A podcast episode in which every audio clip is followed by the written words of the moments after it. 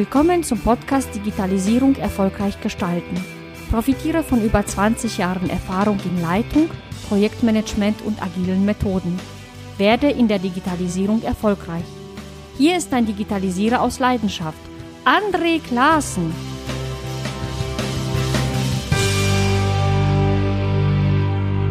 Hallo. Ich freue mich wirklich, dass du auch heute meinen Podcast Digitalisierung erfolgreich gestalten eingeschaltet hast. In dieser Episode erkläre ich den Begriff Agilität und warum er nichts mit schnell schnell und flink flink zu tun hat. Dann schildere ich die Geschichte von 16 Informatikern, die in Utah Ski gefahren sind und ein klein wenig unsere Welt verändert haben. Den Abschluss bildet das Thema Agilität im Unternehmenskontext. Lass dich überraschen und hab viel Spaß dabei. Fangen wir mal an. Agilität. Überall hört man den Begriff und er scheint wichtig zu sein. Manchmal haben wir auch Angst davor. Agil. Noch schneller, noch effizienter, noch besser arbeiten? Nein, das ist eigentlich nicht damit gemeint. Agilität bedeutet im ursprünglichen Sinne beweglich sein, reaktionsfähig sein, veränderungsbereit sein. Agilität im Unternehmenskontext bedeutet reaktionsfähig zu sein, reagieren zu können auf Veränderungen, nicht ewig und stur an Prozessen festzuhalten, wenn sich die Umgebung verändert hat. Und die Umgebung verändert sich wirklich. Unsere Welt wird zunehmend komplexer. Treiber der Komplexität sind die, ist das Internet und die Digitalisierung oder in jüngster Zeit sehr beeindruckend die großen Fortschritte, die man im Bereich der künstlichen Intelligenz gemacht hat. Die Veränderung der Gesellschaft beschleunigt sich sogar. Das bedeutet, dass die Veränderung in immer kürzerer Zeit stattfindet.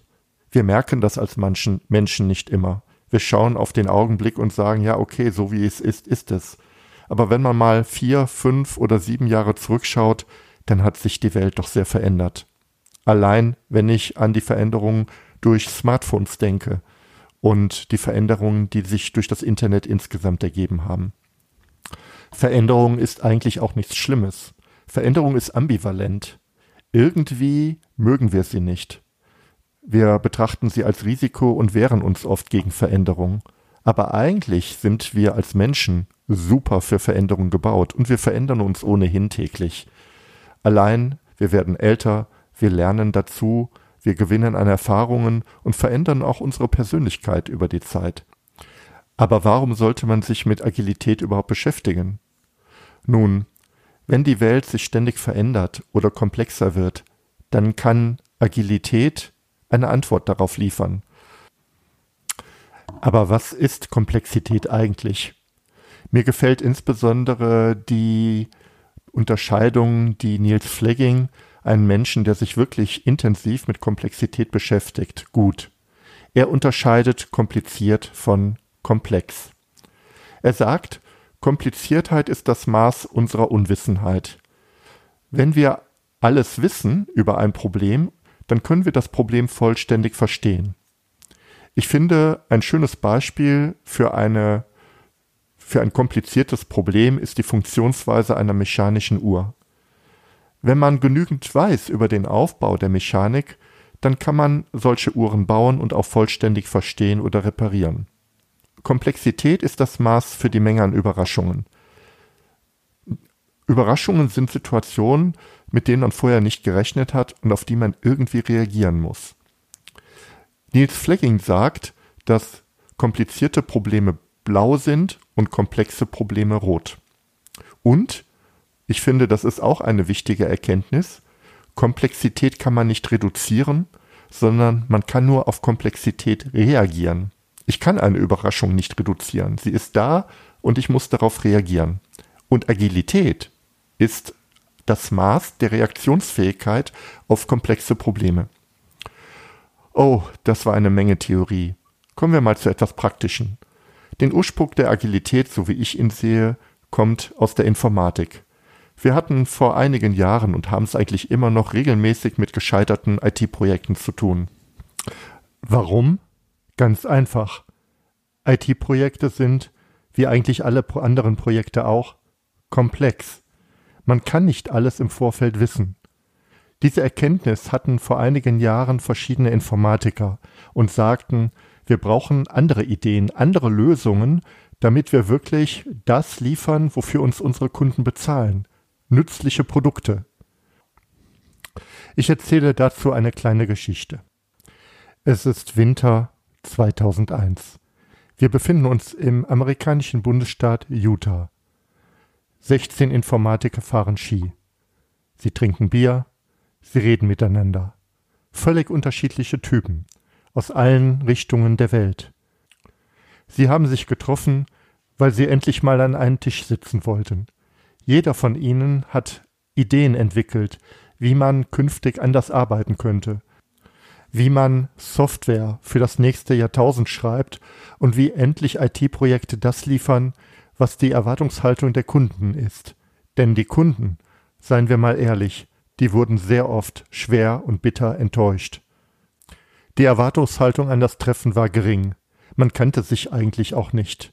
Man hat sich ein bisschen kennengelernt, man ist ein wenig Ski gefahren, man hat ein wenig getrunken und gegessen, und dann am letzten Tag, kurz vor der Abreise, traf man sich in einem Raum im Hotel und überlegte, wie man jetzt auf einen gemeinsamen Nenner kommen konnte. Und es sollte nicht der kleinste gemeinsame Nenner sein. Das Ergebnis war einfach wunderbar. Es entstand das Agile Manifest. Das Agile Manifest besteht aus vier Werten und zwölf Prinzipien. Die vier Werte sind aus meiner Sicht das Wichtigste. Schauen wir mal an, was sind die vier Werte? Erstens, Individuen und Interaktionen sind wichtiger als Prozesse und Werkzeuge. Zweitens, funktionierende Lösungen sind wichtiger als umfassende Dokumentation. Drittens. Die Zusammenarbeit mit unseren Kunden ist uns wichtiger als Vertragsverhandlungen. Und am wichtigsten, viertens. Das Reagieren auf Veränderungen ist wichtiger als das Befolgen eines Plans. Am Schluss rückte man die vier Werte nochmal ins rechte Licht. Obwohl wir finden, dass die Werte auf der rechten Seite also Werkzeuge, Dokumentation, Verträge und Pläne wichtig sind, schätzen wir die Werte auf der linken Seite Kommunikation, funktionierende Lösungen, Zusammenarbeit und Reaktion auf Veränderung viel höher ein. Zwischen diesen vier Werten gibt es einen fünften Wert, der nicht im agilen Manifest zu finden ist, der aber aus meiner Sicht der wichtigste ist. Der Wert heißt Mut. Mut, diese Dinge zu tun. Das Agile Manifest wurde in mehreren Sprachen übersetzt und steht seit dem Jahr 2001 online in unveränderter Form.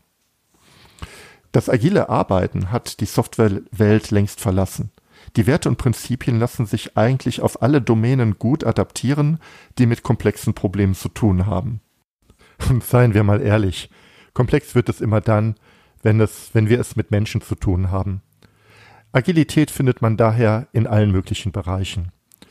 In der Personalentwicklung, im Marketing, im Vertrieb und auch in Domänen, die man gar nicht so sehr mit Agilität in Verbindung bringt, wie beispielsweise der öffentlichen Verwaltung. Noch eine Anekdote am Rande, bevor wir das Thema Agiles Manifest verlassen. Agiles Manifest. Nein, das Manifest ist nicht agil. Das Manifest steht unverändert seit vielen Jahren im Internet. Es müsste eigentlich eher heißen, das Manifest der Agilität, aber dieser Begriff klang sperrig und deshalb wurde wahrscheinlich das agile Manifest gewählt.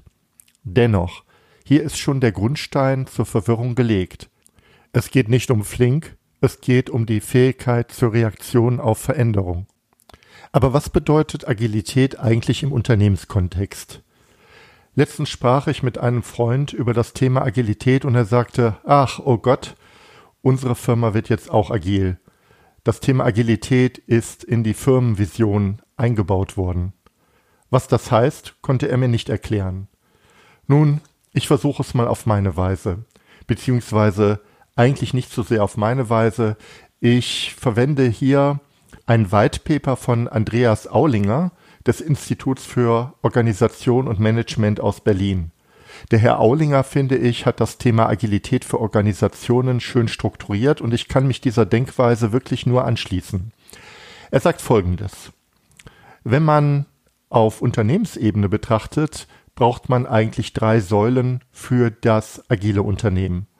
Die Säule 1 gibt es und gab es schon immer. Das ist das klassische Management. Darunter verstehen wir Prozessmanagement, Lean Management, also die Optimierung der Prozesse in der Unternehmung.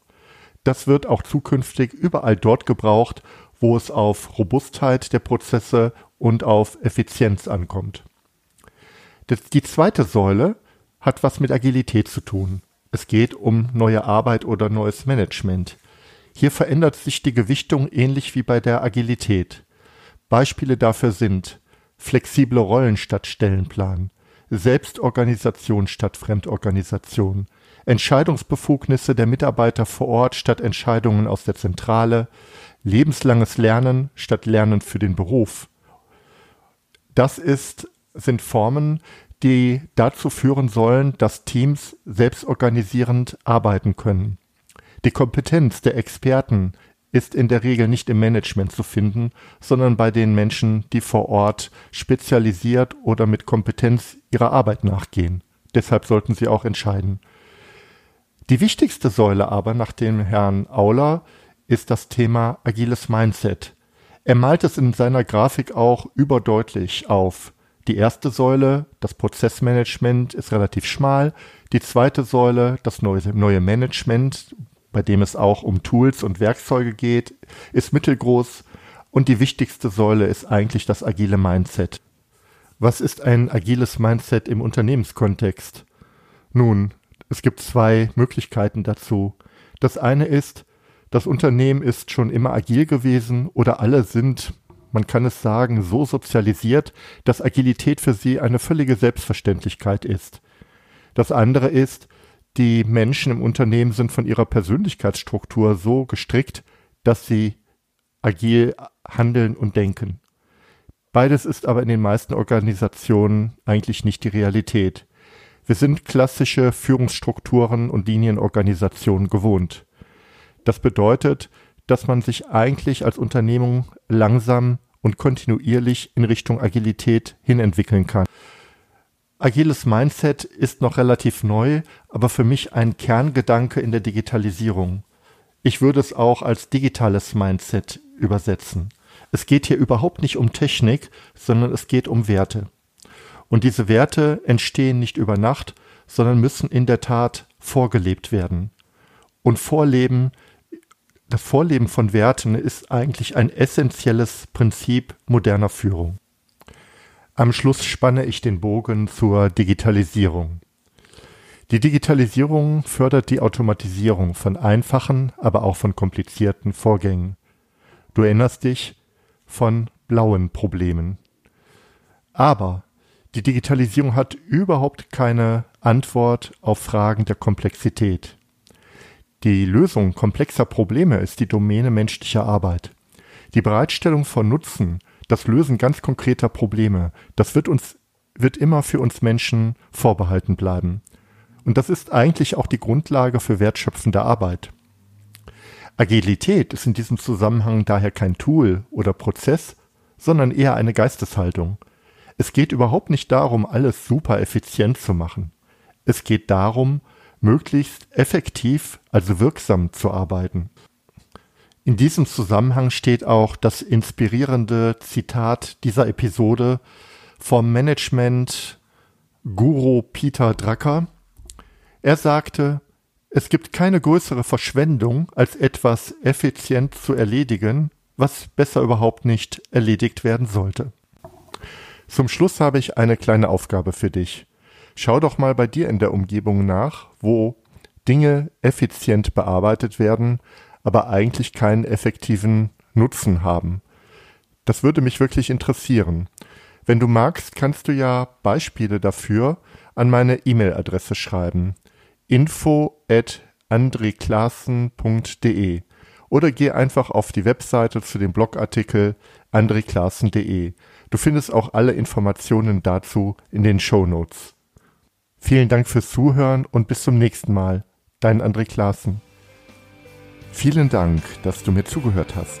Hole dir meine wöchentlichen Digitalisierungstipps und trage dich ein unter andreklassen.de Digitalisierung. Einmal pro Woche schicke ich dir meine besten Tipps zu, die dir ganz konkret helfen, die Digitalisierung erfolgreich zu gestalten. Ich wünsche dir einen schönen Tag. Dein André Klaassen.